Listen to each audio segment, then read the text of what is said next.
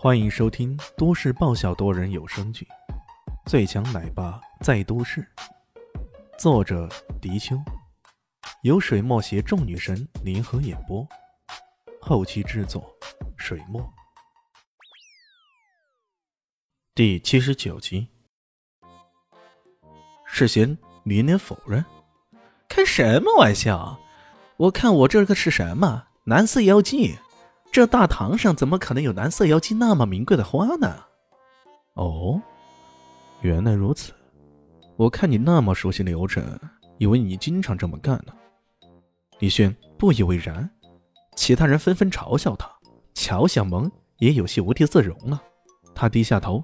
忍不住在李迅耳边嘟囔了一下：“你能不能靠谱点这个死家伙，让他来帮忙，结果连花都懒得买，直接在大堂上摘的，真是太不靠谱了。李炫耸了耸肩：“哎，我一时走得急了，忘记买花了。你还呵呵，连花都没有，那礼物更就不用说了。”一旁的小琪和爱华干着急呀。哦，这个倒不必担心，礼物嘛肯定是有的。李炫笑眯眯的从口袋里拿出个盒子来，很是随意的样子。哟，让大家看看，那是什么贵重礼物啊？该不会是个仿真的银镯子吧？那边的蒙小眼睛看到这一情形，大声的说道：“他特意把‘仿真’二字和银子咬得特别重。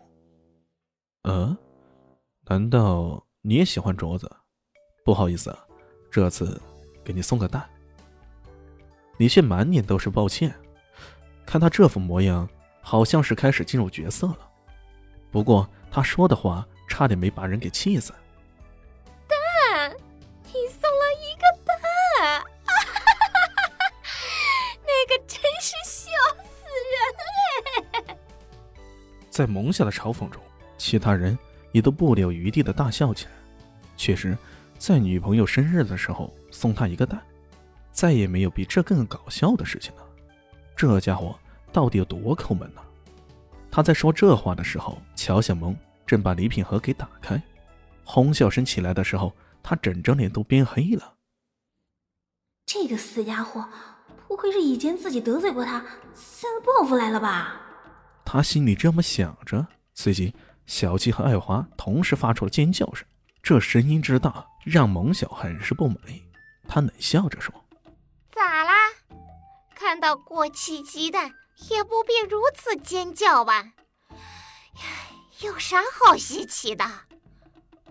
小七两人的表现却很奇怪，他们的嘴巴张得大大的，过了好久才说：“不，不是的。”这时，其他人才留意到，从那盒子里面发出一阵柔和的红色光芒。这光芒当它闪射出来的时候，周围的灯光也为之黯然。躺在盒子中间的，正是一个鸡蛋大小的红宝石。这颗带着玫瑰红色的宝石，红色纯真，饱和度很高，天然的带着一种高贵的气质。有人失声喊道：“这，这是红宝石当中最高的极品。”叫做鸽血红。旁边马上有人问道：“哎，那个鸡蛋值多少钱啊？”